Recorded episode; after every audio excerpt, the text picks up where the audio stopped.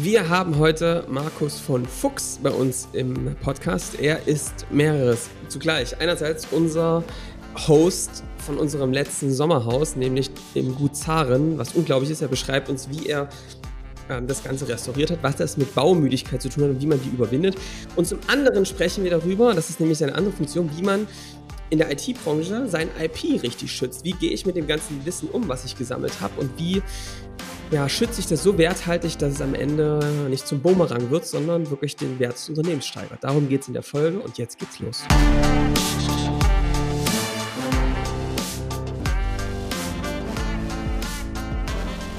Willkommen zum Scaling Champions Podcast. Konkrete Tipps und Werkzeuge für die Skalierung deines IT-Unternehmens.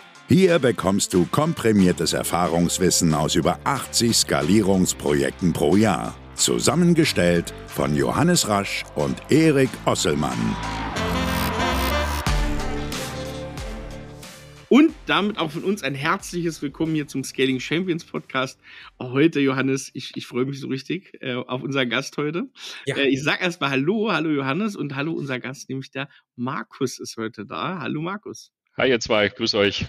Warum ich mich so freue, das vielleicht, Johannes, kannst du ja, ja so ein bisschen mal. Also, entweder. warum freuen wir uns so? Wir haben gerade schon gesagt, wir haben, verbinden mit Markus und ähm, seiner Familie und ähm, auch allen drumherum sehr, sehr positive Erinnerungen. Ihr habt schon hier ganz oft von unserem legendären Sommerwoche am Haus, äh, Haus am See gehört und ähm, dieses Jahr waren wir bei Markus im Gut Zahn. Und ähm, es war ein inneres Kirschenpflücken, kann man so sagen. Also wir haben da ähm, echt eine wunderbare Location gehabt und noch wunderbare Gastgeber. Und äh, ja, deswegen haben wir gesagt, ihr kommt mal hier rein, denn es gibt ja einen kleinen Connect. Ich glaube, Erik hat gleich beim Paella-Essen äh, die Brücke geschlagen. Ähm, Markus ist ähm, selbst mit ganz viel Leidenschaft in der IT-Branche unterwegs.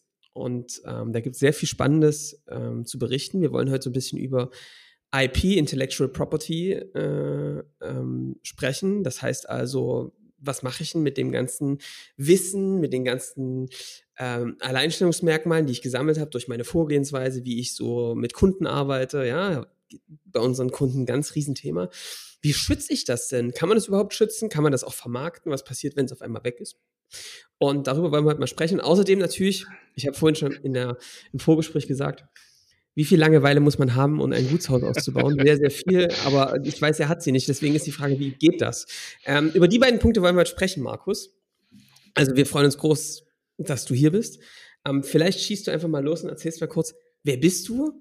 Ähm, was machst du so den ganzen Tag? Und ich, ich will mal ganz kurz, bevor Markus antwortet, auch jetzt sind hundertprozentig ganz viele Zuhörer jetzt verwirrt, weil sie sich denken, warte mal, das war der Vermieter von dem Gutshaus und der erzählt jetzt ja. kurz was über geistiges Eigentum. Wie kommt das? Perfekte Überleitung, ja. Markus dir mal sagen kann, wie die Sachen zusammenpassen.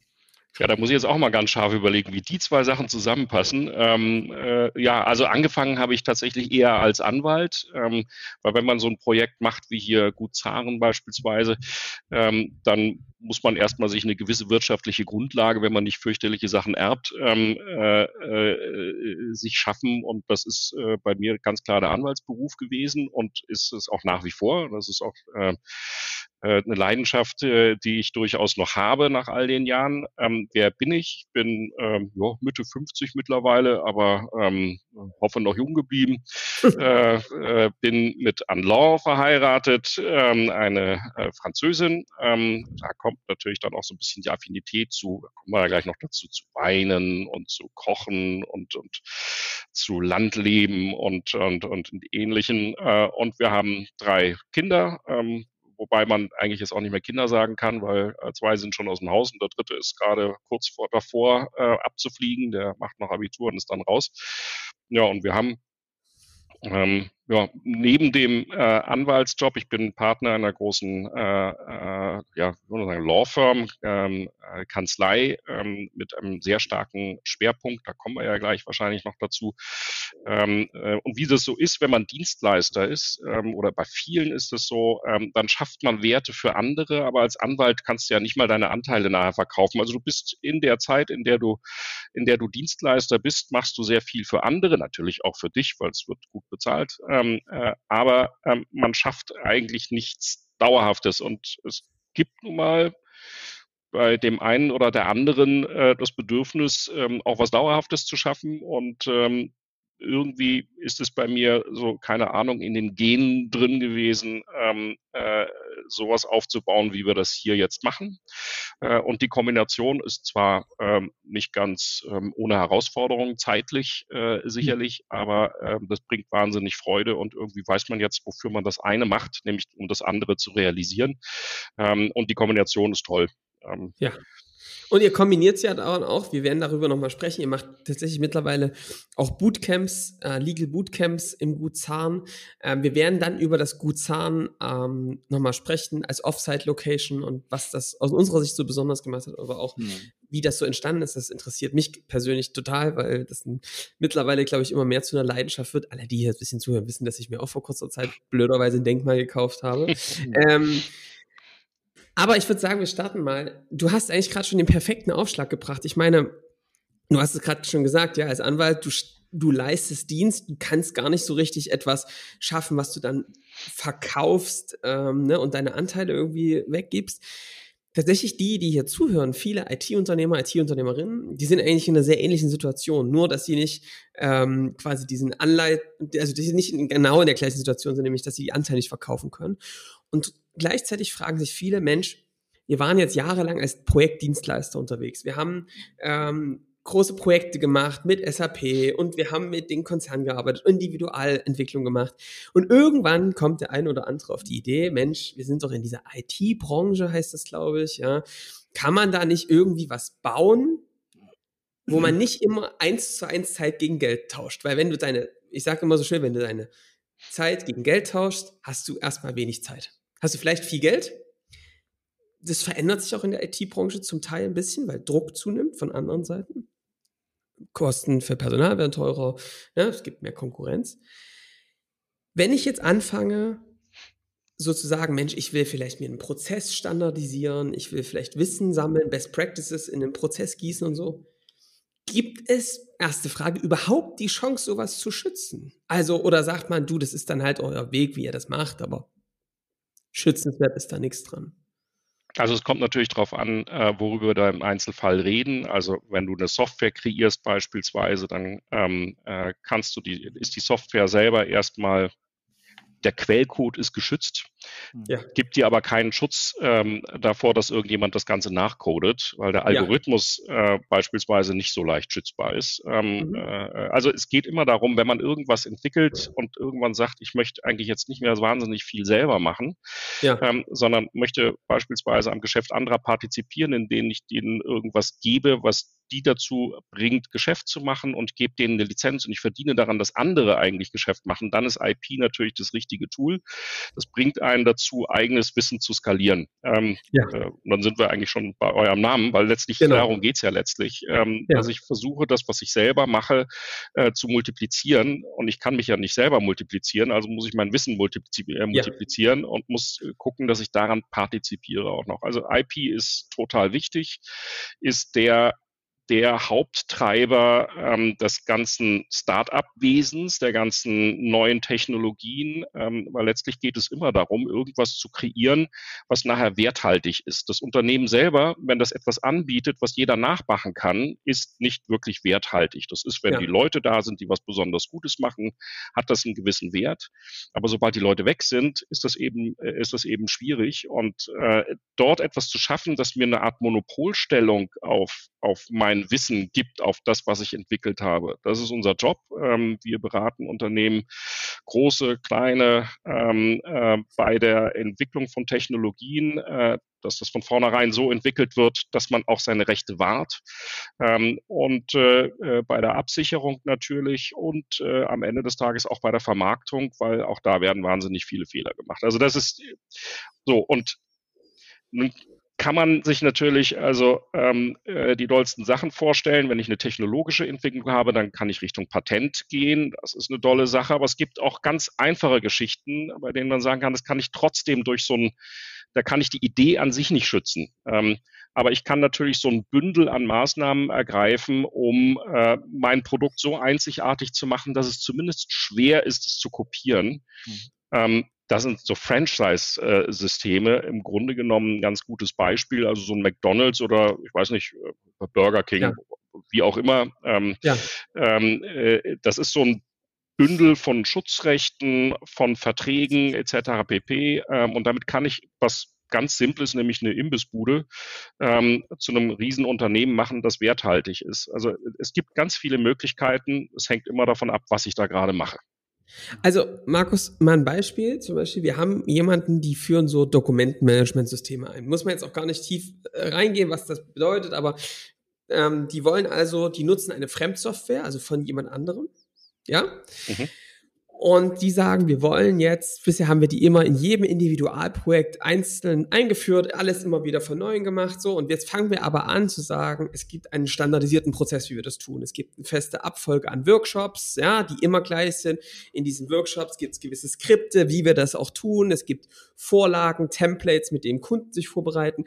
Irgendwann schalten die sogar einen Videokurs dazu frei, wo sie quasi dieses ganze Wissen, wie man das einführt am besten, wie man den Change begleitet, da reinpacken, aber eben auch, die machen das zum Beispiel für, keine Ahnung, die Baubranche, ja, sie packen da ganz spezifisch für die Baubranche akkumuliertes Wissen rein. Also was muss ich tun, um so eine elektronische, ist hier wieder unser Thema, ja, elektronische Bauakte zu machen, worauf muss ich achten? Also packen da auch ganz viel Prozess-Business-Wissen mit rein gibt's denn, und das ist dann der USP, also deswegen sagen dann Kunden, ich gehe zu denen, zu jedem anderen Partner, die machen halt mit mir jedes Mal fangen von vorne an, die haben den Sprech drauf, die wissen, wie wir ticken, die haben da schon ganz viel Erfahrungswissen. Und jetzt sage ich als Unternehmer, Mensch, das ist irgendwie mittlerweile der Kern unseres Unternehmens geworden. Das macht es so wertvoll. Deswegen kommen Leute zu uns, Kunden, Mitarbeiter. Kann ich mir das irgendwie schützen lassen? Gibt es da irgendeinen Weg für? Ja, das ist, das ist in der Tat eine ähm, sehr schwere Frage und die wird man wahrscheinlich auch nicht in einer Minute oder fünf Minuten oder 50 Minuten beantworten können, weil ähm, äh, die, die Königsdisziplin ist natürlich am Ende des Tages sogar aus einer Software ein Patent zu kriegen. Also das ist, mhm. das geht unter gewissen äh, Voraussetzungen. Jetzt ist hier aber das, die Software eigentlich gar nicht das Thema, sondern hier geht es ja. um Know-how. Hier geht es um ja. Wissen, um Abläufe, okay. um etwas, was ich ja. vielleicht anders und besser kann als die anderen. Zwei Möglichkeiten. Ähm, Know-how an sich ist ähm, letztlich nur sehr schwer schutzfähig. Ja? Also Ideen und ähnliches, das kann man nicht schützen. Ähm, das sage ich jetzt mal so holzschnittartig, es gibt äh, Disclaimer bei Anwälten immer, mh, hm, kommt auf den Einzelfall drauf an, aber so auf dem Großen und Ganzen ist es halt nicht so. Ja. Ähm, was man natürlich versuchen kann bei solchen Geschichten ist, da steckt ja auch ganz viel Know-how drin, was vielleicht auch gar nicht offenkundig wird. Ja, also da wird sehr viel vielleicht im Hintergrund auch äh, gemacht ja. und getan und gearbeitet. Da kommen wir über einen Geschäftsgeheimnisschutz, äh, eventuell Know-how-Schutz rein, indem man sagt, gewisse Dinge äh, die ich an Know-how habe, die behalte ich wirklich auch ähm, verborgen vor anderen und denjenigen, denen ich das mitteile, ähm, die binde ich mit, äh, äh, mit Non-Disclosure Agreements, also Geschäftsgeheimnis wird dann abgesichert, Vertraulichkeitsvereinbarungen und Verträge in der Richtung, sodass man sagt, das ist ein, ein, ein, ein Wissen, das ich nicht irgendwo offen darlege und das ich im Grunde genommen ähm, äh, im Hintergrund ablaufen lasse bei irgendwelchen Prozessen und Abläufen. Und ich verhindere eben, äh, dass andere das nutzen dadurch, dass ich äh, tatsächlich auch technisch und organisatorisch schütze. Das kriege ich nicht einfach hin, indem ich sage, das ist jetzt ein Geschäftsgeheimnis, das ist geschützt, das ist mittlerweile gesetzlich geregelt. Ähm, äh, ich muss Maßnahmen ergreifen, um das zu sichern. Das sind technische äh, Maßnahmen, das sind organisatorische Maßnahmen. Also nur derjenige, der es wirklich braucht, darf das äh, bekommt es dann. Das Need-to-Know-Prinzip. Ähm, und äh, äh, es sind eben auch juristische Maßnahmen, indem ich eben versuche, ähm, äh, jeden, dem ich das aber offenbaren muss, ähm, durch äh, solche Vertraulichkeitsvereinbarungen ähm, abzusichern. Das ist das eine. Bei dem Offenkundigen, bei dem Know-how, das ich nach außen gebe oder auch bei Systemen, die ich nach außen gebe, muss ich zusehen, dass ich sie unverwechselbar mache. Ja, also mhm. es geht immer darum auch, dass ich, ähm, dass ich bestimmte Abläufe sehr, sehr unverwechselbar mache. Ich mache das nicht heute mal so und morgen mache ich das mal so, sondern ich mache das immer, immer, auf, eine, immer auf ja. die gleiche Art und Weise. Das sichere ich ab durch alle möglichen grafischen Darstellungen, Look and Feel und so weiter und so fort, sodass irgendjemand, der das sieht, sagt, Mensch, ähm, das muss von dem sein, das, äh, oder das stammt von einem bestimmten Anbieter, das ist jetzt nicht Larifari, sondern das ist jetzt irgendwas, das ist so durchdacht, das kommt von äh, einem, einem Also Markus zum Beispiel, in dem Beispiel, ich, ich habe einen ganz klaren Prozess, der ist so visualisiert, das sind diese einzelnen Workshops drin auch dargestellt, dann hat das der Prozess einen eigenen Namen, der hat, fängt vielleicht noch irgendwie mit, ne, der hm, Dokumentenbauprozess von, ne, powered by irgendwie oder so, ne, es ist mhm. ein eigener Name, ähm, das ist ein Prozess, der klar sichtbar ist. Und das habe ich jetzt also auch wahrgenommen und ich schütze das also auch vertraglich gegenüber Kunden und Partnern ab, dass das ein mhm. Geschäftsgeheimnis ist. Da war ich, ja, das ist das, ähm, das ist das verborgene Wissen. Ich war noch, ja. noch nicht ganz fertig. Also wenn ich ah. äh, die Sachen, die ich nach, nach außen zeige ähm, äh, und die, die ich unverwechselbar mache, ähm, da schaffe ich einen wettbewerbsrechtlichen Schutz. Ähm, der, mhm. das, das, nennt man ergänzenden äh, Leistungsschutz. Das bedeutet, ähm, ich schaffe etwas, das unverwechselbar ist. Und wo ein Dritter, der das sieht, sagt, Mensch, das ist doch von irgendjemandem ganz bestimmten. Ähm, dann komme ich in einen gewissen Nachahmungsschutz.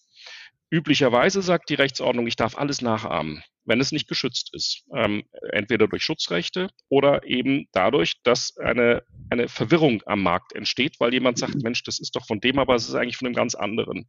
Ähm, ja. Das ist also das Zweite. Wenn ich eine Leistung kreiere, muss ich sie irgendwie unverwechselbar machen. Selbst wenn ich es darstelle, dann kann es zwar jemand nachahmen, aber darf es nicht so machen, dass die Leute denken, dass es von mir ist. Also er muss schon sich was Neues überlegen. Das ist eine große Hürde in vielerlei Hinsicht. Und was du dann noch gesagt hast mit, mit Namen und Ähnlichem, ja, da kann man natürlich, das ist dann ganz simpel, über Markenrechte äh, gehen, ähm, die, die man äh, schützt und äh, dann kann zumindest niemand diese gleichen Bezeichnungen äh, verwenden. Wenn es beschreibende Bezeichnungen rein sind, dann äh, ist das natürlich nicht schützbar, aber ich muss dann eben ja. auch das wieder unverwechselbar machen. Der Punkt ist, ich muss mein Angebot unverwechselbar machen. Ich glaube, das ist das Geheimnis hinter der ganzen Geschichte. Das, das ist, ist ja das Geheimnis hinter unserer Geschichte. Ja, und das ähm, ist ja dann ein Prädikat irgendwie, ne? Wenn du es schützen kannst, ja. hast du ja was Unverwechselbares geschaffen. Na klar. Ja, ja. Und selbst wenn ich es wenn ich's nicht äh, durch ein Schutzrecht schützen kann, aber dadurch, dass ich das so unverwechselbar mache, dass es niemand mehr nachahmen kann, so einfach, dann ist das in der Tat so ein Prädikat durchaus. Das unterscheidet mich eben von vielen anderen anonymen, namenlosen Anbietern auf dem Markt. Und das muss man hinkriegen. Also das ist ja nochmal eine Argumentation für Skalierung oder das, was wir hier beschreiben, aus einer, aus einer ganz anderen Richtung, weil ähm, wir sagen natürlich immer aus einer Richtung der Positionierung am Markt. Ne? Du musst in eine Nische rein, wo du nicht in einem direkten Wettbewerb stehst. Du musst dann allein echtes Alleinstellungsmerkmal, nicht nur weil, wo du selbst sagst, da sind wir die Besten, das sagen alle, ja, sondern wo wo du ganz klar sichtbar wird, dass du einen so tiefen Ansatz hast, mhm. dass der wirklich die Probleme löst. Und dann ist es eben nochmal was, wenn du das so spitz machst, ist es auch viel leichter zu schützen, als wenn du jetzt sagst, ja, wir, wir machen auch SAP-Integration, wir machen auch Dokumentenmanagement, dann ja. gibt es keine Chance, sich diesen Prozess, bist du einfach einer von vielen, auch aus einer rechtlichen äh, Sicht. Ich glaube, das ist, das ist sowieso die Weisheit bei, bei allem, was man so macht. Ähm, äh, man, es ist immer so ein Bündel aus unterschiedlichen Themen. Also ich würde nie so vermessen sein zu sagen, wenn das jetzt juristisch total abgesichert ist, ähm, dann ist der Unternehmenserfolg irgendwie gewährleistet, ja. sondern das, was, ja. was ihr ja auch äh, ähm, euren Kunden sagt, ist, ähm, ihr müsst in Nischen reingehen, ihr müsst was machen, was die anderen nicht machen. Vielleicht seid ihr sogar die Ersten. Ähm, ja. Das ist äh, mindestens, wenn nicht, na, es ist noch wichtiger. Ähm, aber es funktioniert vor allen Dingen dann, wenn ich unterschiedliche Mittel äh, und Maßnahmen ergreife, damit es auch auf Dauer so bleibt. Nicht? Also wenn man ich, wenn ich in eine Marktnische reingehe und ich bin super erfolgreich, dann gucken sich das andere an und sagen, hey, äh, super Idee mache ich jetzt auch. Und ähm, ja. diesen, diesen Vorteil im Wettbewerb zu bewahren, das muss ich eben von vornherein mitdenken, wenn ich sowas entwickle und sage, wie kann ich mir auch rechtlich Vorteile ähm, im Wettbewerb verschaffen und auch äh, nachhaltig verschaffen und nicht nur, weil ich der Erste bin. Und das ist die Kunst, dass man von vornherein ähm, äh, eben dort ja, auch ein bisschen juristisch mitdenkt bei der ganzen Geschichte. Und, und, jetzt haben wir eigentlich sehr schön die Hinzu-Motivation besprochen, Mhm. nämlich wie kann man eigentlich es schaffen, auch Werte zu schaffen. Ich meine, auch bei einem Unternehmensverkauf, wir haben anfangs darüber gesprochen, ist das ein Ja. totales Asset, wenn du sagst, ich habe hier was, das ist ein Ansatz, der ist schützenswert, ich kann das, wenn ich mein Unternehmen verkaufe, aber du hast auch gesagt, so, ne, das macht die Tür auch auf, um ein Franchise-System aufzubauen. Also unser Unternehmen von vorhin könnte genau mit sowas dann eben sagen, so, passt mal auf, wir haben hier einen Ansatz gebaut, wie es geht. Jetzt suchen wir weitere Partner, Systemhäuser, die nach unserem Ansatz mit ihren Kunden diesen Prozess durchlaufen. Und es ist ein geschütztes Vorgehen. Ähm, das eröffnet das eigentlich erst so richtig. Ja, und der Unternehmenswert ist eigentlich auch ein ganz guter Aufhänger. Was wir immer versuchen, ist, wenn wir ähm, ein Geschäft, eine Unternehmung von einem Mandanten betrachten, äh, wie man das werthaltig machen kann, dann betrachten wir das aus einer Investorensicht. Das Mhm. bedeutet, ähm, ein Investor, der in ein Unternehmen reingeht und sagt, ich investiere da jetzt Geld rein, weil ich darauf vertraue, dass ich ähm, äh, damit ordentlich ähm, Return on Investment bekomme und damit ordentlich Geld verdiene, oder der es ganz kauft, der wird in erster Linie mal gucken, ähm, äh, und das ist gerade bei Technologieunternehmen ganz deutlich so, ähm, äh, was unterscheidet dieses Unternehmen von anderen? Kann das nachgeahmt werden oder hat das irgendwelche Assets, die einzigartig sind und die gut abgesichert sind? Das ist, äh, das wird dann in der sogenannten Due Diligence ähm, abgeklopft. Da werden ja ganz viele Geschichten abgeklopft und geschaut, wie werthaltig ist das Unternehmen, wo sind Risiken drin, äh, was sind, was sind wichtige Assets. Und gerade in dem Bereich ist IP ähm, mit allem drum und dran ein Kernasset oder ein, ein Kernthema, um zu bewerten, ähm, wie wertvoll so ein Unternehmen ist. Ein Unternehmen, das austauschbar und, ist und dessen Produkt nachahmbar ist, wird bei gleicher Leistung ähm, sicherlich einen sehr viel geringeren äh, Unternehmenswert haben als ein Unternehmen, das vielleicht gerade am Start ist und deswegen noch gar nicht so einen riesen Umsatz macht, aber dessen Technologie ähm, äh, und dessen Know-how so abgesichert ist, dass jemand, der es kauft, weiß, ich kaufe da was Einzigartiges und ich habe einen Vorsprung vor den anderen. Das ist das Hauptthema ähm, äh, bei der juristischen Begleitung auch von Unternehmen, dass wir das immer so aus dieser Investorensicht sehen. Ist das, Marco, ja. würdest du sagen, das ist sowas, was total da ist, ne, was du, was du so auf dem, auf dem deutschen Markt vielleicht, weiß ich, ihr seid auch international unterwegs, jetzt gar nicht so aus deiner Brille heraus, nee, es müsste eigentlich noch viel mehr machen, sondern ist dafür so eine Art ähm, Interesse oder besser gesagt so eine, so eine Aufmerksamkeit da, das auch zu machen in so Dienstleistungsbereichen, wo ich Ansätze schaffe, die einzigartig sind? Also gerade im Dienstleistungsbereich ist es eher unter ähm, ausgebildet, sagen mhm. wir mal so. Es ist, es ist, ja, obwohl das kann man immer auch nicht so holzschnittartig sagen. Also es ist, wir sehen, äh, wir sehen tatsächlich große Naivität und Blauäugigkeit, gerade mhm. auch in der Start-up-Szene beispielsweise. Das ist ja auch so teilweise eine, eine, eine Kultur des Offenlegens. Ja, ich gehe ja. rum und erzähle, was für tolle Sachen ich mache. Ja. Wir sind vielleicht in einem Coworking Space und dann gehe ich zu den Nachbarn und erzähle mal, was wir Tolles vorhaben. Das ist super, einerseits. Andererseits, ähm, äh, ich lege ja auch jetzt nicht irgendwie meine Ersparnisse auf den Tisch des Hauses irgendwo mhm. oder im Restaurant auf den Tisch und gehe erstmal aufs Klo und lasse es da liegen und schau mal, ob die Leute alle so ehrlich sind. Ja, ja also ähm, da haben wir teilweise eine ganz große Naivität ähm, äh, und äh, andererseits natürlich auch ganz große Awareness. Wenn ich jetzt irgendwelche äh, äh, Serial-Entrepreneure nehme, die schon ein paar Mal gegründet haben und, und erfolgreich verkauft haben, die wissen genau, was sie machen müssen, mhm. um so ein Unternehmen werthaltig zu machen. Andere, die eher so aus der Technologie-Ecke äh, kommen, die sind so begeistert von dem, was sie machen, dass sie es gerne teilen und die denken gar nicht, dass andere Leute vielleicht böse sein könnten oder Wettbewerber oder noch schlimmer, der erste Kunde. Äh, also mhm. mein Credo ist ja, der erste Kunde bei einem Startup ist der gefährlichste, ähm, wenn ich eine super Technologie habe, weil der kommt an und sagt, hey, super, ähm, äh, du kriegst jetzt mal richtig Geld, ähm, jetzt verdienst du auch mal was und steckst nicht nur rein. Dann freuen sich alle und sagen, wow, wie toll. Dann legt ihr erstmal einen riesen Vertrag vor ähm, und äh, ja, da steht irgendwie die Summe und alle freuen sich und die sind so nett, jetzt unterschreiben wir da mal. Ähm, und da gibt's eben häufig relativ toxische Klauseln drin. Also wenn ich Lizenzen an meinem Know-how irgendwie jemanden gebe und diese Lizenz sehr weitgehend ist und gegebenenfalls mich auch daran hindert, ähm, dieses Wissen, was ich habe, die Technologie, die ich habe, auch an andere genauso weiterzugeben, dann habe ich mir ganz schnell ähm, einen Riesenmarkt abgeschnitten, weil der erste so nett war und mir auch ordentlich Geld gegeben hat, aber dummerweise eigentlich nicht ausreichend dafür, dass ich alles, was ich da geschaffen habe, an einen verkaufe, mehr oder weniger. Also ja. kritische Situation. Mhm. Also ich wollte gerade sagen, Markus, das, das bist du perfekt reingestört. Wir haben jetzt ein bisschen von der Hinzu-Motivation gesprochen, aber ich habe auch eins gelernt. Bei allen rechtlichen Geschichten sind Unternehmer und Unternehmerinnen auch Menschen, die sehr stark von, weg von getrieben sind und sich vor allem dann richtig mit Fokus um solche Themen kümmern, wenn richtig die Kacke am Dampfen ist, auf Deutsch gesagt. Mhm. Da wir hier so ein bisschen der Präventionspodcast sind, haben wir gedacht, komm, lassen wir sie hier doch mal einmal brennen. Mich würde mal interessieren, so, was sind so die größten ähm, Schlaglöcher, in die es reingehen kann? Also ein Ding hast du gerade schon richtig schön beschrieben, kann ich total vorstellen. Das ist übrigens auch ein Szenario, kann ich sehr gut drauf verlinken. Jemand sagt, so, jetzt bauen wir ein Produkt, jetzt haben wir es endlich verstanden, ja, wir nehmen uns jetzt, und das ist ja auch unsere Denke, ein, wir sagen immer lieber, nimm dir gleich zehn Kunden und wir bauen mit dem Kunden das neue Produkt. Hm. Weil wir sagen, schlau, Bau nicht irgendwas auf dem Markt, wo es es vielleicht gar nicht brauchst, sondern nimm dir direkt Kunden mit rein, hol dir Feedback drauf, nutzt deren Wissen und bau dann aber ein Produkt draus. Wenn du aber jetzt, und jetzt ist spannend, Markus, worauf muss ich dann achten? Was kann da schiefgehen?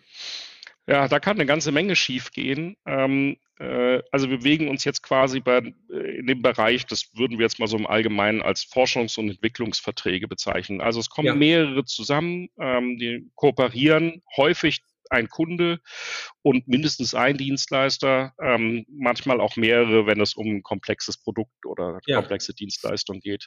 Ähm, äh, und natürlich ist da ähm, absolut, absolut wichtig, dass sauber geregelt wird, wem gehört das Wissen dass da erstmal eingebracht wird. Also das Wissen, was jeder schon hat. Also ich habe jetzt beispielsweise eine spezielle Software, die muss gar nicht mehr großartig geändert werden. Das ist jetzt Teil eines Produkts, was nachher entstehen soll. Das ist vielleicht eine ja. Steuerungssoftware für irgendeine, für irgendeine Maschine. Ähm, ja. dann, ich habe das schon dann ist das, nennt man rechtstechnisch den Background. Das ist die Background-IP, das, was ich schon habe. Und dann wird ja. gemeinsam entwickelt, ähm, äh, etwas Neues. Da kommen die Bestandteile der unterschiedlichen Beteiligten mit rein, um was Neues zu kreieren. Das ist, wenn da was Neues entsteht, was auch rechtlich absicherbar ist, das ist der Foreground, die Foreground IP. Also das, was ähm, eben dann im Zuge dessen als Resultat entsteht. Wichtig in den Verträgen ist, und das ist essentiell und es wird ganz häufig einfach nicht richtig gemacht, ähm, dass eindeutig geregelt wird, wem gehört nachher der Background, zu welchen Konditionen wird der dieser Kooperation zur Verfügung gestellt, entgeltlich, unentgeltlich, wird es sogar übertragen, ist es exklusiv gegebenenfalls. Das sind die allerschlimmsten Geschichten, weil wenn ich das exklusiv dann da reingebe, dann kann ich es nicht mehr woanders verwenden. Und wenn das meine, ja. wenn das meine Kronjuwelen sind, dann habe ich mit sind so einer Kooperation relativ äh, ähm, easy peasy äh, erstmal die Grundlage meines Unternehmens beseitigt. Also das ja. steht häufig in Klauseln drin. Also Vorsicht, Ach, Vorsicht. Ja, ja, ja, ja, ja. Ähm, also da ist dann, da fangen dann die Verhandlungen an. Und, oh, haben wir versucht, das war jetzt eine Standardklausel, äh, Entschuldigung, aber na, dann machen wir es mal anders. Ja. ja ähm, das nächste ist dann, wem gehört der Foreground? Ähm, äh, und dann ganz wichtig, wenn das nachher tatsächlich fliegt und wenn dort dann Geschäft entsteht, wer macht das eigentlich? Also wer ähm, hat das Recht, diesen Foreground wirtschaftlich zu verwerten. Nur der Kunde oder darf unter Umständen auch der Dienstleister ähm, äh, daran mitpartizipieren? Kriegt er Lizenzen, wenn es der Kunde macht, oder darf er zumindest außerhalb der Branche des Kunden das, was da entwickelt wurde, was er selber entwickelt hat, ähm, auch in anderen Branchen beispielsweise verwerten? Also da kann man sich hunderte an Konstellationen überlegen. Deswegen ist es bei diesen Geschichten immer wichtig, dass man nicht so sehr von der Entwicklung selber ausgeht, sondern von der Sch Schlussfrage der wirtschaftlichen Verwertung. Was ist mein strategisches Ziel ähm, einer solchen Kooperation? Ist es nur, dass ich was reingebe und ich verdiene ein bisschen Geld als Dienstleister? Oder möchte ich auch am wirtschaftlichen äh, Ergebnis oder am Ergebnis wirtschaftlich partizipieren? Ähm, ja. Das strategische Ziel muss ich mir erst überlegen und muss dann zusehen, dass ich das auch in so einer Vertragsverhandlung durchsetze. Und dafür brauche ich Argumente. Ähm, und die gibt es natürlich ähm, und die muss man dann vorbringen. Ähm, und das ist jetzt zum Beispiel ganz wichtig, ne? Dass man also gerade bei der Aktion, die wir jetzt gerade beschreiben, Markus, ist es ja schon das Ziel, du bist bisher Dienstleister gewesen. Ein weiteres Dienstleistungsprojekt bringt ja gar nichts. Das ist ja Exakt. kein Effekt, ja. Das heißt, du musst von Anfang an mit offenen Karten spielen und sagen, Leute, passt mal auf, wir wollen da gerne was bauen. Vielleicht, na, also ihr müsst den Leuten dann irgendwas anbieten dafür, dass ihr dann die Rechte habt, das Ganze als eure Software weiter in Zukunft zu vermarkten. Deswegen, Markus, finde ich den Input total wichtig zu sagen, denkt das von hinten raus. Ihr wollt dann am Ende eine Software bauen oder einen Ansatz, den ihr vermarktet, weil das euer neues Geschäft sein wird. Das heißt, ihr müsst von Anfang an sagen, das ist das Ziel der ganzen Nummer. Und dann muss man aus der Sicht der Kunden drauf gucken und sagen, was könnten die denn jetzt davon haben, da sich mit zu beteiligen? Kriegen die Lösung umsonst oder günstiger oder Exklusivitäten in Richtung der Branche, so wie du es beschrieben hast, aber irgendwas musst du dir einfallen lassen. Ne? Genau. Und das ist letztlich ähm, immer so ein Spannungsverhältnis. Ich darf ja auch, ich darf auch nicht beleidigt sein, wenn der andere was von mir möchte und nicht hm. ganz und nicht ordentlich dafür bezahlen will. Das ist das Spiel. Ja, also das, das Spiel ja. ist ja, jeder gibt was rein und jeder versucht am meisten rauszuholen. Und da einen Ausgleich hinzubekommen, ähm, das ist die Aufgabe auch unter anderem der Juristen, die daran beteiligt sind. Und da gibt es ein ganz wichtiges Credo ähm, bei diesen ganzen Geschichten. So eine Kooperation ist vor allen Dingen dann nachhaltig erfolgreich, wenn sie fair ist, wenn sie austariert mhm. ist. Problem ist, wenn einer die anderen übers Ohr haut, ähm, dann wird diese Kooperation sicherlich nicht zum Erfolg führen. Es wird also niemandem wirklich was bringen. Äh, insofern ist es immer ein gutes Argument, auch zu sagen, wenn du möchtest, dass es nachhaltig ist, geh von deinen Forderungen runter und schau, dass alle was davon haben. Ja, und ähm, also insofern das ist immer ganz spannend. Am, am, am Ende des Tages kriegt man eigentlich meistens ähm, eine vernünftige Lösung hin. Wenn sie nicht vernünftig ist, dann muss ich den Mut haben zu sagen, dann machen wir es nicht. Auch wenn ja. ich vielleicht jetzt ganz viel erstmal verdiene, aber wenn ich dafür alles irgendwie aus der Hand gebe und am Ende gar nicht großartig was davon habe, also selbst wenn es ein ganz großer Name ist, mit dem ich mich schmücken kann nachher, mhm. lasst es sein, weil das ist genau ja. ähm, dieses, dieses Tückische bei der ganzen Geschichte, ähm, man sollte nie sein Ziel aus den Augen lassen, nur weil der Name groß ist oder weil es jetzt vielleicht ein bisschen Geld gibt, sondern das strategische Ziel, das muss ich im Blick behalten, das darf ich auch nicht verlieren auf dem Weg. Ich habe so die These, und wahrscheinlich spreche ich da aus so einer Eigenperspektive, wahrscheinlich, weil ich mir das so denke, das macht man doch, oder die meisten machen doch das wahrscheinlich, wenn es einmal geknallt hat in die Richtung, ob jetzt dolle oder nicht so dolle, ähm, dann macht man das doch, glaube ich, dann ist man eher so, dass man das bedenkt, diesen ganzen Weg, das strategische Ziel, was du gerade sagst, und holt sich dann Unterstützung, ne? also von, von jemandem wie dir oder von euren Anwälten in der Kanzlei und nimmt sich das dann mit. Die wenigsten, würde ich jetzt mal sagen, ich weiß nicht, wie du siehst, auch Johannes, die wenigsten Unternehmer, wenn sie eine strategische Idee haben, bedenken doch diese doch so total wichtige, wie wir von dir gehört haben, Komponente der rechtlichen Absicherung. Gerade in so einer Geburtsphase, ne? in, so einer, in so einer aufregenden Phase. Also Markus, ich weiß nicht, wie du es siehst, aber natürlich ist das schon bei den Unternehmern, die wir so, mit denen wir so reden, deswegen ist es so wertvoll, dass wir miteinander sprechen, dass die vor allem erstmal in den Business Case denken. Also ja. wie kann denn das, also wie du es auch gesagt hast, wie kann denn da für uns eine neue Nische entstehen, in der wir tatsächlich die Idee hätten, mit einem skalierbareren Angebot ähm, Marktanteile zu gewinnen, eine wirkliche Nische zu besetzen. Und ich finde es auch gesund, dass man erstmal daran denkt, es bringt auch nichts, erstmal den Kuchen zu verteilen, bevor man ja. da nicht klar ist, was kann es denn werden. Aber im zweiten Schritt, äh, bevor man mit sich mit Kunden an den Tisch setzt, finde ich, also für mich ist eins vollkommen klar, ich würde mir sowas nie tragen. Das ist ja nur dieses eine Wort exklusiv, mhm.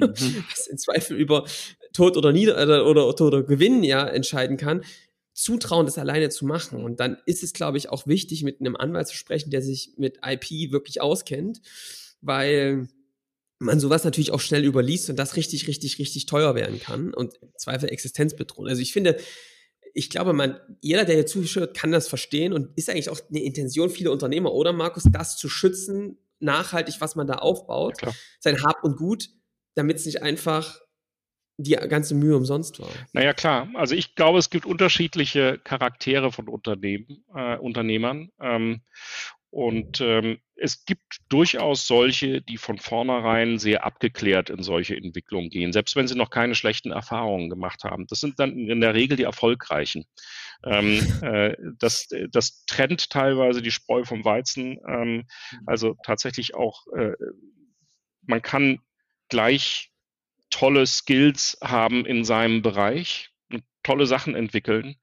Aber wenn man damit nicht vernünftig umgeht, und nicht auch bedenkt, dass man selber vielleicht doch nicht der Schlauste in allen Bereichen ist, ähm, mhm. sondern dass man bei der anderen oder ein oder anderen Frage mal jemanden fragen sollte. Ähm, ich glaube, das unterscheidet tatsächlich ähm, äh, Unternehmen, die erfolgreich sind von Unternehmen, die nicht erfolgreich sind. Äh, Beratungsresistenz ist immer schwierig. Ich muss akzeptieren, dass ich gewisse Dinge nicht weiß und dass ich zu gewissen äh, Zeitpunkten andere einschalte. Ähm, und natürlich schauen wir auch, äh, dass wir möglichst früh anfangen, ähm, darüber aufzuklären, ähm, äh, wo kommen im Unternehmenszyklus Fallstricke auf euch zu. Ja, also was natürlich immer blöd ist, wenn man, wenn man anlassbezogen nur berät, insbesondere mhm. dann, wenn eigentlich das Kind schon in den Brunnen gefallen ist, ja. sondern im Grunde genommen muss man äh, seinen Mandanten oder einen zukünftigen Mandanten dazu in die Lage zu versetzen, erstmal zu erkennen, wenn irgendwo ein, ein Punkt erreicht ist, bei dem ich äh, Hilfe reinholen muss weil ich viele Fehler machen kann, die eben ähm, unschöne Folgen haben können. Die müssen es nicht selber lösen können, ähm, wir studieren dafür lange und wir arbeiten lange und, und sammeln Erfahrungen. Das kriegt man also nicht einfach mal von heute auf morgen oder indem man irgendeinen Ratgeber liest. Aber ich muss wissen, zu welchem Zeitpunkt ich Hilfe einschalte. Und das ist ja nicht nur juristische Hilfe, sondern da geht es ja um ganz, der, der Steuerberater muss zur rechten Zeit da sein. Nicht, dass ich da irgendwie erst mal zwei Jahre lang äh, ähm, UPID irgendwie ähm, äh, arbeite und nicht daran denke, dass ich vielleicht auch mal Steuern zahlen müsste. Ähm, ähm, das ist ja auch ein großer Fehler, den viele Unternehmer am Anfang machen. Und viele ja. andere Fehler und viele andere Berater, die ich haben muss. Ähm, und das muss mir wahrscheinlich auch ein bisschen Geld wert sein, weil ähm, Unternehmen muss nachhaltig und auf einem starken Fundament aufgebaut sein und nicht einfach mal, wir legen mal los und gucken, was passiert. Das ist schade. Ja. Und sag mal, das heißt also, Markus, das ist ja vollkommen richtig, dass wir dich hier in den Podcast eingeladen haben. Ich habe jetzt also auch nochmal gelernt, ähm, dieser Schutz deines IPs ist wirklich ein wichtiger Hebel, wenn du skalieren willst. Wenn, wenn ich jetzt mal an alle Formate der Skalierung denke, hat es immer meistens irgendwas mit dem IP zu tun, was du dann, wie du hast es vorhin vollkommen richtig gesagt, wo du dein Erfahrungswissen, dein das, was du tust, der Unterschied ist ja bei zwischen Zeit gegen Geld und Skalierung, dass du bei Zeit gegen Geld, alles du für einen Kunden, verkaufst direkt deine Zeit. Was wir jetzt hier machen, ist ja eine Entkopplung. Du arbeitest einmal in ein etwas hinein, was du dann x-fach wieder verkaufst. Und wenn du das dann nicht schützt, sondern der Nächste das nimmt und sagt, ja, vielen Dank für die ganze Mühe, wäre das sogar sinnvoller gewesen, den Kunden einfach einzeln so weiter zu betreuen, weil ja sowieso also der ganze Aufwand, du hast ja viel mehr Aufwand, das einmal richtig zu bauen, als das für jeden Kunden individuell, war eigentlich für die Katz. Deswegen ist das eigentlich einer der wirklich wichtigen Schlüssel, ähm, das nicht nur zu schaffen, dieses IP, sondern es auch zu schützen. Erzähl mir jetzt mal, wenn ich jetzt Unternehmer bin, ähm, habe ich jetzt schon verstanden, ich sollte mich bei euch melden. Und ich habe jetzt auch verstanden, das sollte ich nicht erst machen, wenn es brennt. Also wenn jetzt hier der erste Kunde steht und sagt, hä, wie, ihr habt das jetzt an jemand anderen verkauft? So geht das aber nicht, Leute. Guckt mal in eure Verträge, was da drinnen stand. Ähm, ihr könnt nicht zu unseren, zu jemandem aus der Branche gehen oder noch zu einem anderen Unternehmen. Ähm, was passiert mir denn dann? Gibt es eine Unterlassung oder was, mit was muss ich da rechnen? Du meinst jetzt, wenn ich ähm, ähm, äh, die Frage. Ich habe dann Exklusivrecht drin stehen. Ja. Ich habe das gar nicht gelesen, war mir der, dessen gar nicht so bewusst. Und ich fange dann an, diese Lösung einfach an andere zu verkaufen. Was können die mit mir machen? Ja, da hast du das ähm, Zauberwörtchen schon gesagt. Ähm, äh, tatsächlich, wenn ich Exklusivrechte an etwas habe und derjenige, der es entwickelt hat und mir die Rechte gegeben hat, das jemanden anderen auch gibt zur Verwertung, dann kann ich mich dagegen natürlich wehren als exklusiver Lizenznehmer. Und äh, da gibt es dann relativ schnell eine Abmahnung und ähm, äh, unter Umständen auch relativ schnell eine einstweilige Verfügung, ähm, die das untersagt, sowas zu nutzen. Ähm, und ähm, äh, das, das geht in der Regel auch in Deutschland relativ flott. Also genauso wie wenn ich, ähm, ich obwohl ich der, derjenige bin, der das Schutzrecht vielleicht, also ein Patent, ja, und ich gebe ja. irgendjemandem die exklusive Lizenz daran. Und da steht nicht drin, dass ich selber nutzen darf, zum Beispiel. Ob, also ich, ich darf es nicht mal selber nutzen, geschweige denn, dass es an andere. Ne? Ja. Was krass ist, aber wenn das in dem ja, Vertrag Wenn das im Vertrag steht, so drin steht, steht das so drin. Ja. ja. So. ja. Und deswegen sollte man schon mal gucken. Und ich, äh, geschweige denn, dass es an andere auch weitergeben kann und äh, Lizenzen geben kann, dann, wär, dann bin ich wie ein, wie ein x-beliebiger Verletzer, der einfach gegen ein Patent verstößt oder gegen eine Marke. Und dann kann natürlich derjenige, der das Recht inne hat, das ist in dem Fall nicht der Inhaber des Schutzrechts, sondern der Lizenznehmer, kann gegen mich oder auch gegen den Dritten vorgehen und unsere Rechtsordnung ähm, billigt da ähm, oder hat da sehr scharfe Schwerter. Ja, das ist, äh, also das geht ganz schnell hier in Deutschland mit einer einstweiligen Verfügung. Damit gehe ich zu Gericht ähm, und kriege da innerhalb von einem Tag oder wenn es nicht ganz so ähm, dringend fürs Gericht erscheint, innerhalb von einer Woche eine einstweilige Verfügung, die den anderen das untersagt. Und wenn sie dagegen verstoßen, dann zahlen sie ein Ordnungsgeld bis zu 250.000 Euro oder gehen sechs Monate in den Bau. Ja, also das ist, äh, wenn sie das nicht bezahlen können. Also ähm, ja. äh, und wenn sie mehrfach dagegen verstoßen, dann ups, ups, ups, kommt das immer alles hinten nach. Also es fängt sicherlich nicht mit 250.000 Euro an, aber das geht sehr schnell in die Richtung, wenn ich mich nicht daran halte. Bedeutet, ähm, ich habe tatsächlich relativ wenig Möglichkeiten, wenn ich das einmal verbockt habe am Anfang, ähm, äh, äh, da so leicht drumherum zu kommen. Ja, der, das, das ist ziemlich gut abgesichert hier. Also eigentlich, Markus, sagst du gerade, es braucht irgendwie, wenn du eine Idee hast, was das sein könnte, deine skalierende Idee, brauchst du einen Anwalt, einen Partner, der mit dir so eine Strategie aufbaut, wie das Stück für Stück schützenswert wird und der auch in, gerade in diesen frühen Phasen mit den ersten Kunden, du hast es so schön gesagt, der erste Kunde ist zwar die große, kann die große Rettung sein, kann aber auch zu, zu einem großen Problem werden. Von Anfang an das so aufsetzt, dass es in diese Richtung geht, wie du es auch am Ende möchtest, nämlich dass du das selbst vermarkten kannst und dass du es nutzen kannst. Ja, also wir sehen uns da als Sparringspartner letztlich. Das ja, ist nicht ja. eine rein juristische Beratung, sondern man ist ja auch Unternehmer irgendwie. Ähm, und ähm, äh, wir können uns da ganz gut reinversetzen natürlich. Übrigens nicht nur wir, sondern natürlich viele andere Kollegen und Kolleginnen auch auf dem Markt. Also das, das ist nun definitiv, es gibt sehr gute spezialisierte Kanzleien, die sowas machen. Darauf muss ich allerdings achten. Mhm. Keine Friends and Family ähm, Policy ja. bei solchen Beratern. Das ist in der Regel, ich kann, Arbeitsrechtler machen einen tollen Job, aber die haben in IP nichts zu suchen und ich würde auch niemals Arbeitsrecht anpacken. Ähm, ja. äh, genauso Gesellschaftsrecht etc. pp. Und ähm, auch allgemein Juristen sind total wichtig äh, in der Rechtsordnung, aber es gibt einfach Punkte, die kann man nicht durchschauen, weil man das nicht macht regelmäßig. Also nicht den Freund fragen, der auch mal Jura studiert hat, aber dann im dritten Semester Ja, das hatte, ist, der, der kann sogar, der kann sogar Anwalt sein, aber wenn der in einem anderen Rechtsgebiet unterwegs ist, wir befinden uns heute in einer derartigen Spezialisierung bei diesen ganzen Geschichten, ähm, mhm. äh, dass äh, es keinen Sinn macht, sowas zu tun. Das macht nur ja. Ärger. Schlimmste, der schlimmste Fall ist tatsächlich, das ist ein Freund, weil das ist dann der längste, die längste Zeit der Freund gewesen, wenn er einen schlechten Rat gegeben hat. Und ähm, was machst du dann?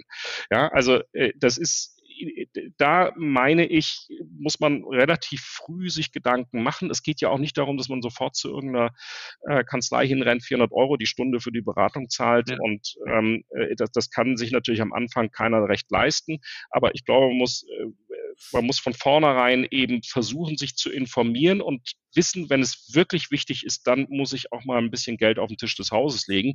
Und im Übrigen, wenn das ein Anwalt schon äh, äh, paar hundert Mal gemacht hat, dann hat er vielleicht einen hohen Stundensatz, aber der macht das so effizient und schnell, dass am Ende des Tages der Stundensatz nicht das Ausschlaggebende ist. Der gibt nämlich sein Know-how, das er über 20 Jahre sich angeeignet hat, ähm, äh, dann relativ günstig weg, wenn er das nur nach Stunde abrechnet. Ja, also auch wir, unsere Branche, muss sich natürlich auch mal Gedanken machen, wie skalieren wir das eigentlich?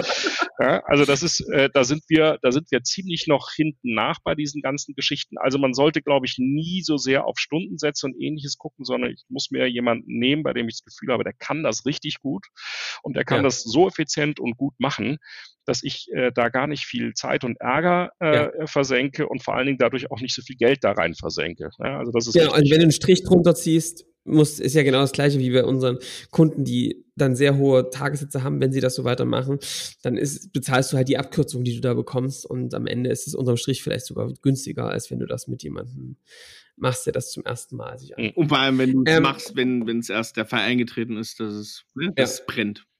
Ja, das ist so. immer blöd. Ja. ja.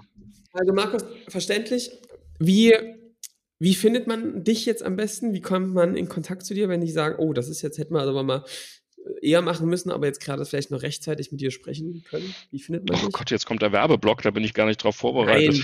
Also die sagen, Kanzlei, man- die Kanzlei ist SKW Schwarz. Ähm, wir haben in, äh, in äh, Deutschland vier Büros. Ähm, äh, das eine, in dem ich bin, das ich mitgegründet habe, ist in Berlin. Dann haben wir in München einen großen Standort, in Frankfurt und in Hamburg. Und ja, ich habe so quasi das fünfte kleine Büro aufgemacht, in dem ich eigentlich ähm, zu 99 Prozent remote aus Mecklenburg arbeite, also hier in Zaren und ähm, äh, genau, also das ist ähm, Also das ist die beste Rechtsberatung, die man sich vorstellen kann, im Gut Zahn Ja. zu sitzen und äh, äh, dort eine Beratung zu Unter den Ulmen. Herrlich. ja, Ja, ja. Ja. Naja, ähm, wir machen tatsächlich, ähm, äh, was wir tun, ist, dass wir so eine Art Legal Bootcamp äh, anbieten für, ähm, für Startups ähm, ähm, und für andere Tech-Unternehmen, äh, in denen wir den hier in Zaren ähm, mit drei, vier Kolleginnen und Kollegen aus unterschiedlichen Disziplinen äh, in drei Tagen mit viel Spaß, aber viel Arbeit beibringen, wo die Fallstricke sind. Das hatte ich ja vorher Mhm. schon gesagt. Die die lernen dann natürlich nicht, dass sie das selber alles machen können, aber sie wissen, wann sie jemanden einschalten sollten und wo die Fallstricke sind und was sie vermeiden können. Ähm, und das ist, ähm, finde ich, eine ganz gute Kombination. Man kann nicht raus, man kann nicht weg, man guckt in die Natur. Ähm, außen grasen die Schafe und die Kühe und äh, äh, ein paar Anwälte erzählen einem hoffentlich auf ähm, unterhaltsame Art, ähm, was man besser machen kann. Ja, also das Ja. ist äh, das ist so ein bisschen das, was wir hier auch machen. Wer da mehr Infos haben möchte, einfach entweder LinkedIn geht natürlich, man findet dich ähm, bei, bei LinkedIn natürlich. Und sonst dann könnt ihr auch schreiben, äh, ne, äh, podcast at scaling-champions.de, dann stellen wir auch da eine Verknüpfung her, wer da Interesse hat. Selbstverständlich. So, Markus, jetzt, Jetzt, jetzt kommen wir mal hier. Jetzt. Jetzt haben wir schon. Herzensprojekt. Ja. Markus, jetzt, jetzt wirklich, jetzt interessiert es mich ja wirklich sehr. Also pass auf, ich kenne ja schon ein paar Hintergründe. Aber jetzt musst du mir sagen, es gibt ja, wer das kennt, auf dem NDR gibt es ja so eine Gutshaus, Gutshofretter-Serie. ähm, du kennst die ganzen Akteure auch noch. Und als wir da hingekommen, hat es mich wirklich daran erinnert. Ich meine, man muss sich wirklich das so vorstellen. Ich wusste gar nicht so viel, was die Kollegen da gebucht haben. Wir sind da hingefahren und dachten, das kann, ich dachte mir, das kann nicht wahr sein. Was, wo, was haben wir denn hier gebucht? Das ist ja unglaublich. Ein riesen äh, Gutshaus von, wann ist es, Markus? 1750. 1750, siehst du? Also schon echt äh, richtig, richtig äh, altes Ding. Und ähm, ihr habt das wirklich über viele Jahre restauriert. Wie viel Kraft hat das gekostet? Das wird dich sicherlich jeder fragen, aber du musst uns mal erzählen, wie kann sowas menschlich möglich sein? Ich meine, ich habe renoviert gerade ein Haus mit 240 Quadratmetern. Das ist schon, denkst du, das kann ein Mensch nicht wirklich schaffen. Aber wie macht man das mit so einer Größe? Ich kann, kann dir das gar nicht vorstellen. Naja, schau dir die grauen Haare an. Äh, wenn du da mal fertig bist, wirst du ähnlich aussehen. An. ja, siehst du. Ja, nee, das ist, äh, äh, nein, ich, ich, ich glaube, man darf das gar nicht so sehr in, in, in Arbeitszeit und ähnliches irgendwie sehen. Also entweder brennt man für ein Thema und macht das mit Leidenschaft und macht das auch mit jemandem zusammen, ähm, aber alleine Ja. ist das hätte ich jetzt selber gar nicht hingekriegt, weil mein Job an sich ja relativ, ähm, was heißt relativ, ziemlich zeitaufwendig ist. Ähm, äh, und äh, ich habe das eben mit meiner Frau an Law zusammen gemacht. Ähm, äh, und äh, das war auch ganz klar, das werde ich nur machen oder das, äh, wenn wirklich beide voll dahinter stehen und sowas zu machen. Ja. Also wenn man so ein Projekt angeht, ähm, dann äh, müssen sich alle darüber im Klaren sein, dass das nicht jetzt einfach mal so ein bisschen umbauen ist, äh, sondern das bedeutet natürlich irgendwie schon auch, ähm, das ist der Lebensmittelpunkt in Zukunft und äh, jetzt da dauernd in Urlaub fahren und ähnliche Geschichten, das ist dann halt nicht. Ja? Also, man, Ja. Das muss man wollen. Und wenn man das will, dann ist das natürlich total ähm, erfüllend.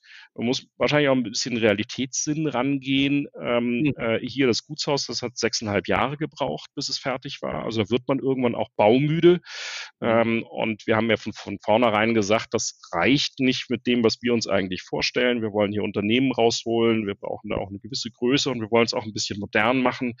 Ähm, äh, und haben dann ja, als das Gutshaus fast fertig war, auch den die Pferdestallruine umgebaut in unseren Teamspace und ähm, das ist, äh, also natürlich, wenn das irgendwann mal, das sind so massive Geschichten, man steht davor, das Ding ist eine Ruine und dann fangen die da an, erstmal äh, Beton. Alle Decken rauf alles. Und man hat Angst, dass dann die äh, verbleibenden Wände auch noch einstürzen. Und dann ja. denkst du auch, shit, was habe ich mir da eigentlich angetan? Ja. Ähm, Weil abreißen geht immer schnell, ne, Markus? Äh. Aber wenn du dann auf einmal so dieser leeren Hülle stehst und dir so denkst, mhm. okay. Ja, naja, also das ist, äh, und dann denkst du, meine, meine Güte.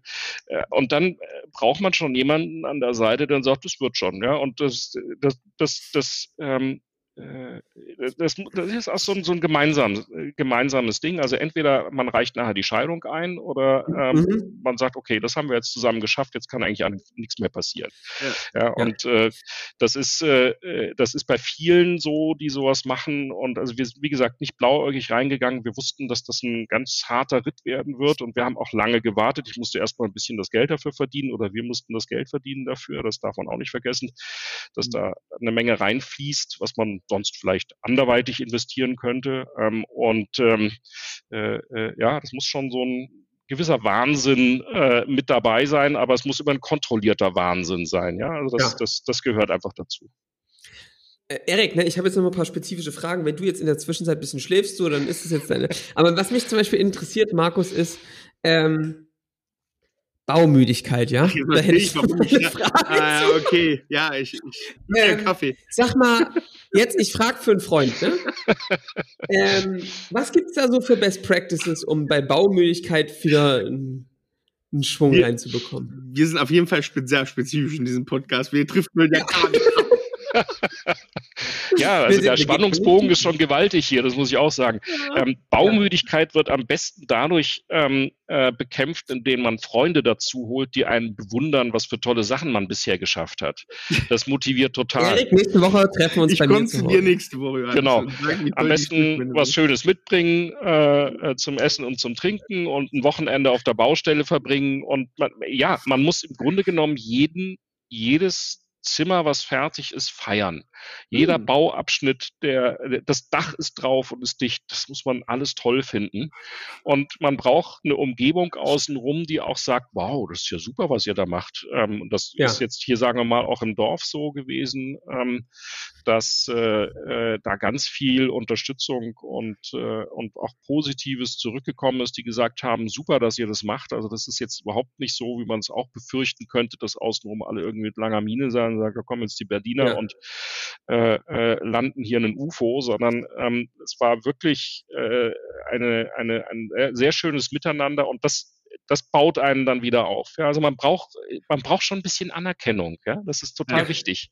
Aber das ist auch sehr schön, muss man ja sagen, bei euch. Ähm, du, vielleicht kannst du diese Story, weil wir haben die, keine Ahnung, in verschiedensten Konstellationen immer wieder gehört. Ähm, das ist ja relativ besonders. Zaren ist so ein kleiner Ortsteil mit, weiß nicht, nicht 100 Einwohner, ne, also 60 Einwohner irgendwie. 60. Mhm. Und ähm, da gab es so eine schöne äh, Geschichte von diesen Lampen glaube ich. Und das, das war ganz schön und bezeichnend. Vielleicht kannst du das mal kurz erzählen, was ganz ja. gut in die Nummer passt. Ja, ich habe auch gehört, dass, dass äh, Leute von euch, die, von eurem Team, die durchs Dorf gegangen sind, denen wurde das dann auch von irgendwelchen ja. Dorfbewohnern ja, erzählt. Genau, bin, das, das ist so ein verbindendes, ist ein verbindendes Erlebnis. Und ich glaube, das ist das. Also ich war wirklich früh baden, ohne Mist, ich war früh baden und da kam mir ein Ehepaar um die Ecke, die wirklich mit Abstand die zufriedensten Menschen waren, die ich seit langem getroffen habe, weil die da jeden Morgen hingegangen sind, um sechs zusammen schwimmen gegangen sind, dann sich einen Kaffee dort ge gemacht haben am Wasser und dann zum Frühstücken gegangen sind. Rentner, ja. Und die haben mir die Geschichte erzählt. Dann komme ich nach, zurück und dann erzählt mir Annalena, glaube ich, oder irgendjemand anders, dass die auch gerade mit irgendjemand angesprochen haben und die gleiche Geschichte. Ja, also.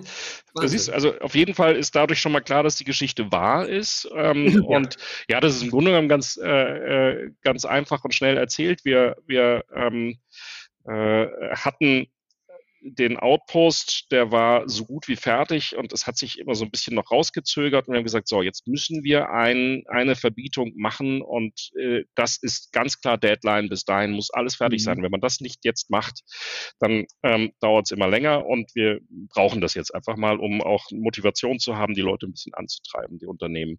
Und ähm, es war also wirklich ähm, äh, gerade mal so am Wochenende, bevor wir in der nächsten Woche vermietet hatten, das erste Team dort drin hatten, ähm, äh, fertig. Aber was noch gefehlt hat, ähm, waren die Wandlampen. Und das sind 50 oder 60 Stück gewesen, die da montiert werden mussten. Also jetzt nicht nur irgendwie dran machen, sondern das musste verkabelt werden, die mussten die Löcher mhm. gebohrt werden. Das muss ja alles auf einer Höhe sein. Mhm. Ihr kennt ja die Räume da, das ist ja recht groß. Und wenn du da ganz viele Lampen hast, dann muss das irgendwie ja, wenn die alle kreuz und quer hängen. Und jetzt mal offen gestanden, also weder wäre es zeitlich gegangen, noch äh, bin ich auch nur ansatzweise handwerklich so begabt, dass ich das äh, hinkriegen können. Und am Wochenende arbeiten auch die Unternehmen nicht. Ja? Und dann hat Anlaw über die ähm, Frauen-WhatsApp-Gruppe, es gibt eine WhatsApp-Gruppe der Zarener Frauen, ähm, einen kleinen Hilferuf gestartet ähm, und gesagt, hier, wir machen eine Lampenparty. Äh, wer mithelfen möchte, ähm, beim Montieren herzlich eingeladen. Wir trinken was dabei, wir machen Kaffee und Kuchen und danach gibt's Barbecue und, äh, und äh, wir feiern das ein bisschen. Mhm. Äh, und am nächsten, also am Samstag, ähm, äh, standen die wirklich Schlange. Die ganzen äh, Leute kamen mit Akkuschraubern, mit Lasernivelliergeräten, also Hightech ohne Ende. Ähm, äh, die Frauen mit Kaffee und Kuchen. Und dann wurde da richtig gewirbelt und äh, die haben da äh, über einen halben Tag äh, gemeinsam an ihrem Samstag an einem Wochenende, da arbeiten ja viele auch unter der Woche relativ hart, haben die das eben aufgebaut und wir haben, wir haben äh, zusammen danach gefeiert und, und das, das ist so toll, dass man, ähm, also zum einen, äh, wenn man aus der Stadt kommt, kennt man das nicht so. Mhm. Ja? Also da geht man nicht zu seinen Nachbarn, sagt, könnt ihr mir mal schnell hier irgendwie was helfen. Ähm, 50 Lampen montiert. Im, Im Kleinen vielleicht, aber also, dass das tatsächlich so eine ganze Gemeinschaft irgendwie mitträgt, das kennt man eher nicht. Und das ist dann auch so als Begründung dann eben gekommen, weil wir waren total dankbar und gesagt, ja, hier, dann kam so als Antwort, ja, so ist das hier auf dem Dorf halt. Ne? Und mhm. ähm, das ist, äh, das ist jetzt nur ein Beispiel für viele, man, man hilft sich hier halt wahnsinnig. Und das ist auch was, was total motivierend ist ähm, und was auch Gemeinschaft schafft. Nicht? Also da jetzt können viele von denen sagen, sie haben ja auch dazu beigetragen, nicht nur dadurch, aber eben auch dadurch, ähm, äh, dass das rechtzeitig fertig wurde und das verbindet einen. Das ist schön und das, das ist ein Projekt, bei dem sich alle irgendwie beteiligt haben. Markus, ich, ich, diese Frage, die stellt sich mir jetzt nach dem, was du da erzählt hast, ähm, sehr. Ich ähm, wir haben ja auch mal bei einer Flasche Wein doch miteinander philosophiert und äh, Nico, mich und auch viele andere treibt ähm, auch das, die gesellschaftliche Entwicklung in unserem Lande doch ziemlich voran, also an, ne? auch Dinge anders zu tun. Jetzt bin ich auch aufs halbe Dorf quasi gezogen und ich merke auch einen sehr, sehr starken Unterschied ähm, wo immer oft über die das Dorf gesprochen wird und wie die Leute so zurückgeblieben sind und das alles nicht mitbekommen, du aber auf der anderen Seite dort mehr Dinge erlebst, die ganz anders sind, echt überraschend, wie moderne Leute unterwegs sind, welche modernen Blickwinkel die auf Gesellschaft und auch auf ähm, Landwirtschaft zum Beispiel haben, aber eben auch, wie der Zusammenhalt ist.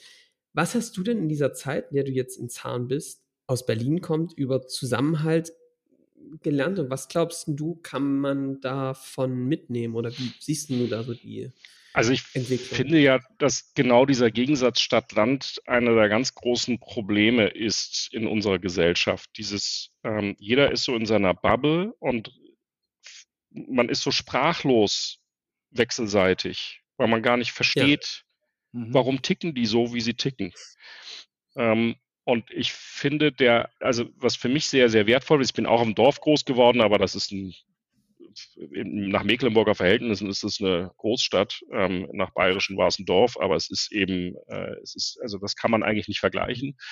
Ähm, und ähm, jetzt diese beiden, diese beiden Extreme, Zaren mit 60 äh, Einwohnern und Berlin mit dreieinhalb Millionen, ähm, diese sehr unterschiedlichen ähm, Pole, die da teilweise auch bestehen, ähm, das zu erleben und zu erleben eigentlich, dass es wechselseitig total liebenswerte ähm, überhaupt nicht zurückgebliebene Leute hier auf dem Dorf gibt. Die haben nur ja. ganz andere Probleme. Ja? Mhm. Also ja. während wir in der Stadt über das 9-Euro-Ticket diskutiert haben, dann haben die gesagt, naja, das wäre ja schön, wenn hier überhaupt mal was fahren würde. Ja? Also denen ja. bringt das gar nichts mit 9 Euro oder 49 oder wie viel auch immer, weil hier fährt nichts. Das ist ein Riesenproblem.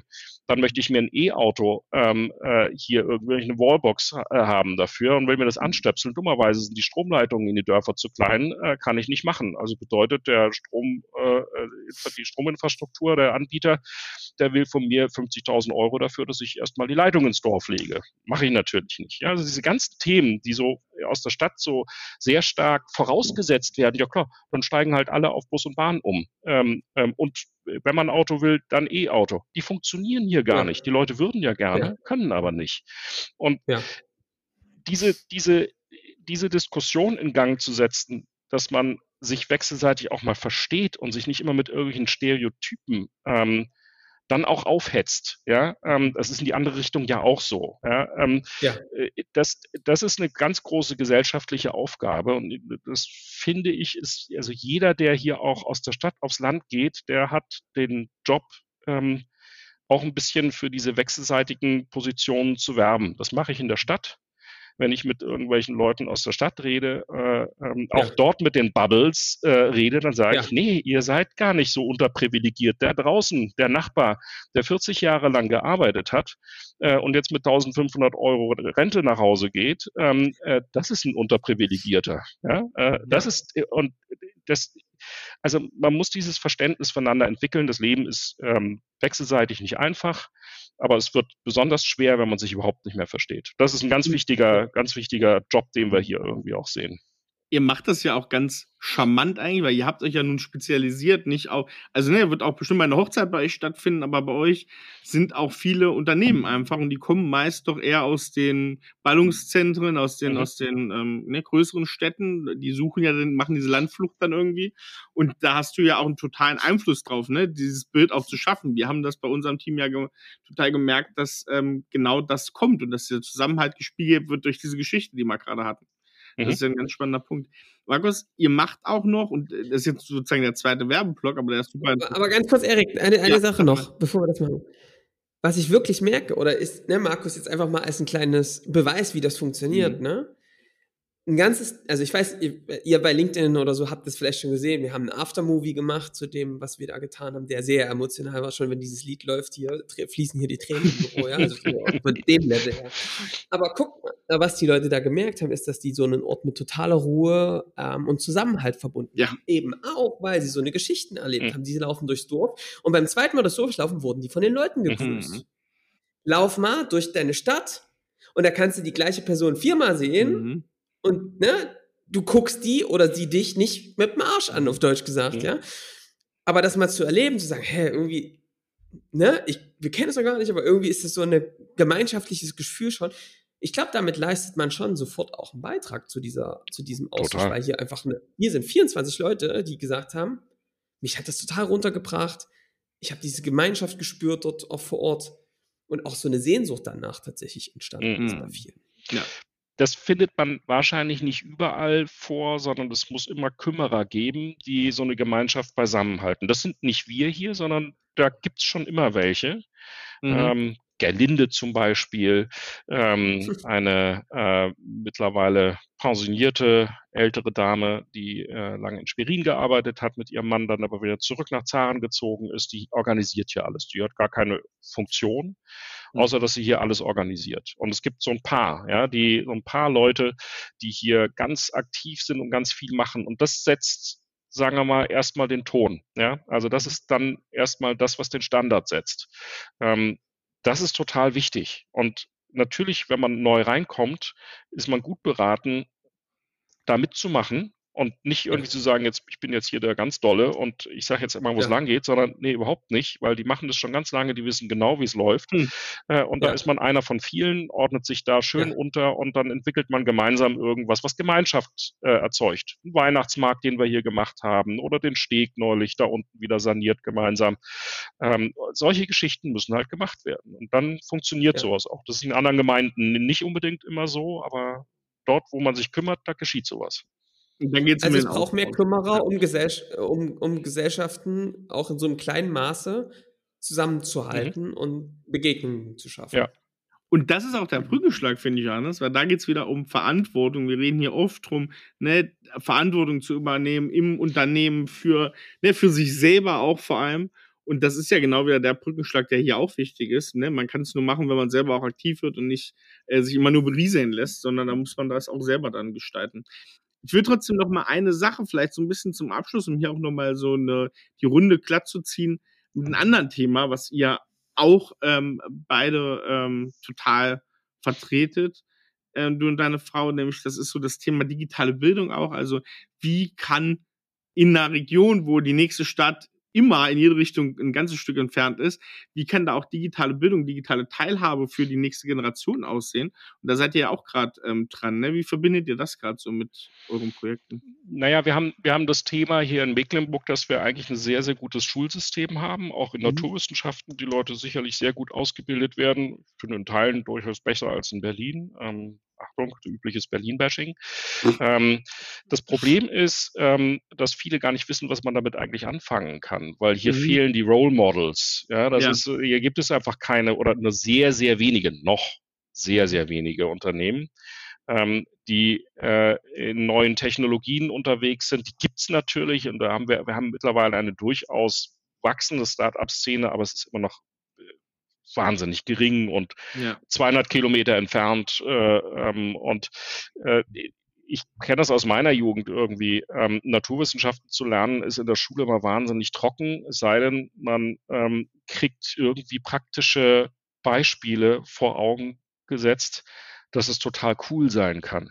Ja. Und was wir äh, vorhaben, da sind wir jetzt dabei mit Schulen zu sprechen und auch mit, mit Unternehmen, mit euch haben wir, euch haben wir ja. auch angebaggert. Ja. Ähm, wir möchten gerne ähm, Unternehmen, äh, die in dem Bereich tätig sind, zusammenbringen mit Schülern aus der Gegend, die Mathe, Physik oder was weiß ich, Leistungskurs haben, die Interesse dran haben, aber die einfach das in in Natura noch nie so richtig gesehen haben, was sind das eigentlich für Leute, die sowas aufziehen, ein mhm. Start-up oder ein IT-Unternehmen. Wer, wer macht das eigentlich? Ist das was, was ich mir vorstellen kann für mein Leben? Oder gehe ich doch auf die Verwaltungshochschule nach Güstrow und werde Beamter? Nichts dagegen mhm. zu sagen, aber ich finde, das als Horizont reicht nicht. Ja? Und mhm. äh, wir wissen ja, wie es funktioniert. Man braucht, man braucht einfach Vorbilder. Und das möchten wir gerne zusammenbringen ähm, und auch so eine Art Bootcamp machen oder ein Hackathon hier vor Ort, in dem man sagt, jetzt kommen hier mal zwei, drei Unternehmen ähm, und es kommt irgendwie zwei äh, äh, Schulklassen, die hier Zeit miteinander verbringen, an Projekten arbeiten und mal sehen, wie ist das eigentlich, wenn ich mein Wissen tatsächlich irgendwie einsetze für was Cooles und nicht um eine Klausur an der Schule zu schreiben. Ja, und in die Richtung geht es, da sprechen wir, das ist das, die Resonanz ist sehr gut. Ja. Äh, wir müssen es zeitlich halt irgendwie organisiert bekommen, aber das ist ja wie bei allem so. Ähm, äh, das muss man irgendwann reinkriegen. Aber ich, ich finde, das sind so, ähm, äh, das sind so ganz praktische Beispiele, wie man was verbessern kann, äh, ohne da irgendwie riesig ideologisch zu werden oder irgendwie moralisch zu werden. Und zum Kultusminister zu, zu ja, so. Ja, weil das ist, wenn man damit anfängt, dann dauert es halt wahnsinnig lange, aber wir müssen einfach so kleine ja. Gelegenheiten schaffen. Ja? Und das ist so ein bisschen das die Idee dahinter. Da könnte ich jetzt auch ganz furchtbar lange darüber erzählen, aber das ist vielleicht dann bei nächster das, Gelegenheit wieder.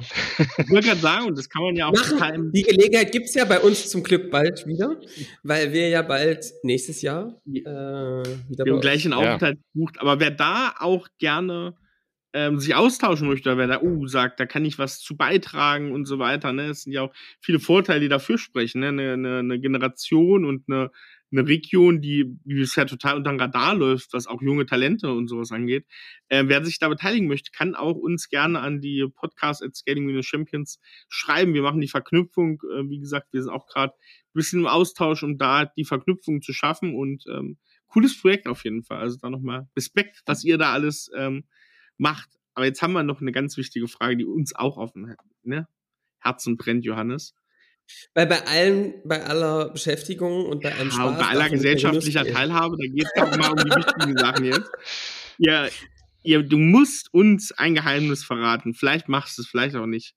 Aber wir haben ja, wir hatten ja dieses schöne Bild, wir haben da diese große Freifläche gehabt und dann standst du abends in deiner Kochschürze da mit großartigen Wein, es gab lecker Aperitif mit einer, mit einem großen Paella-Brenner und einer, weiß ich nicht, ein Meter im Durchmesser messenden Paella-Pfanne und hast uns eine so wahnsinnig leckere Paella zubereitet, dass Johannes und ich dann abends noch spät gesagt haben, Mist, wir haben viel zu wenig von der Paella gegessen. Die war so geil, Ja. weil wir viel zu viel geredet haben.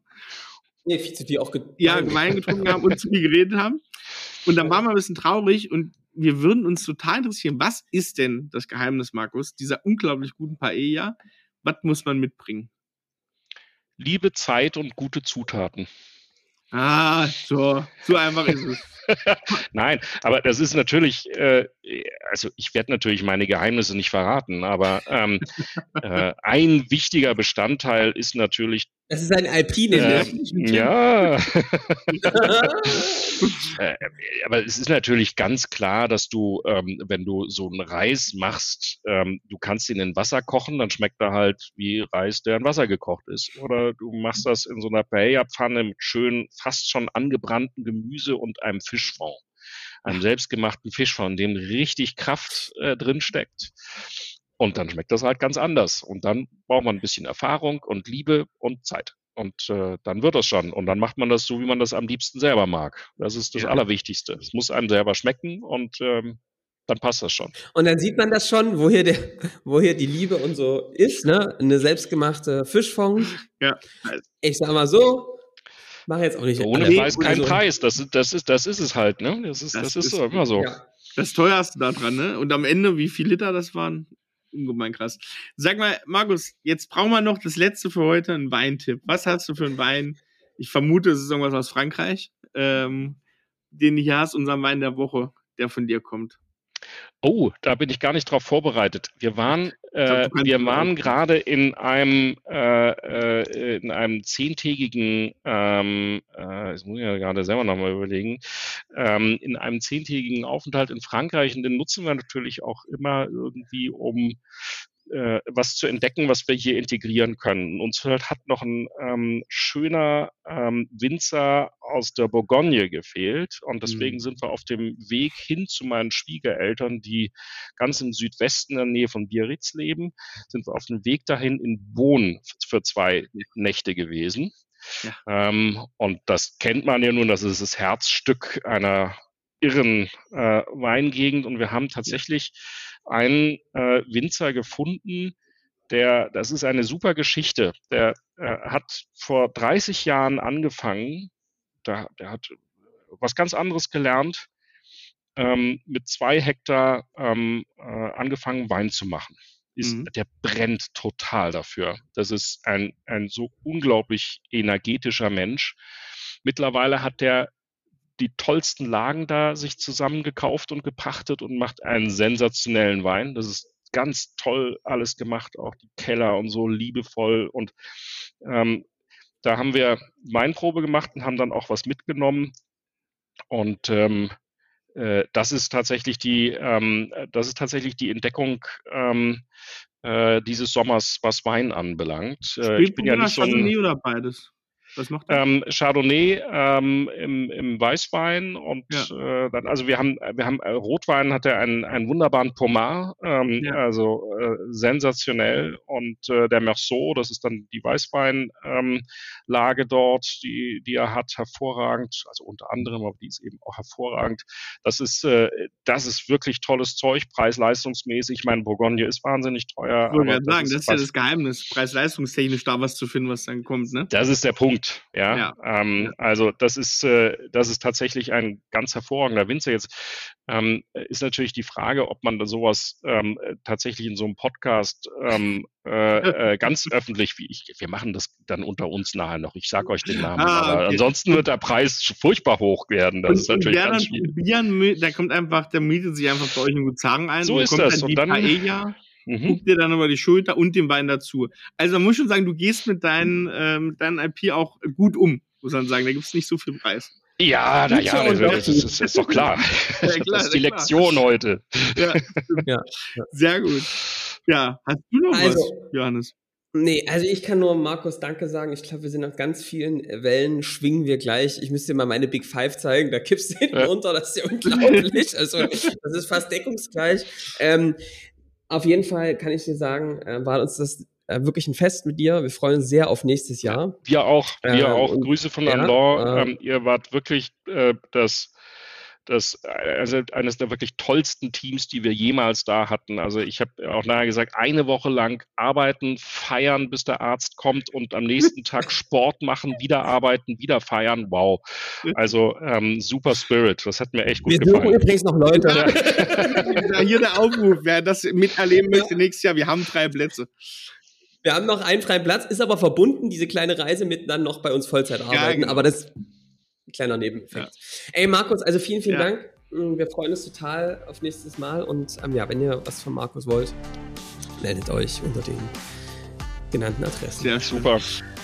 Danke dir, Markus. Ähm, wir beenden die Folge. Wenn ihr kommentieren wollt, ähm, keine Ahnung, wo das geht, aber äh, bewerten geht. Äh, das geht bei Spotify, bei iTunes, macht das gerne. Dann hören wir uns in der nächsten Woche wieder. Macht's gut. Bis dahin. Ciao. Ciao. Ciao, ciao.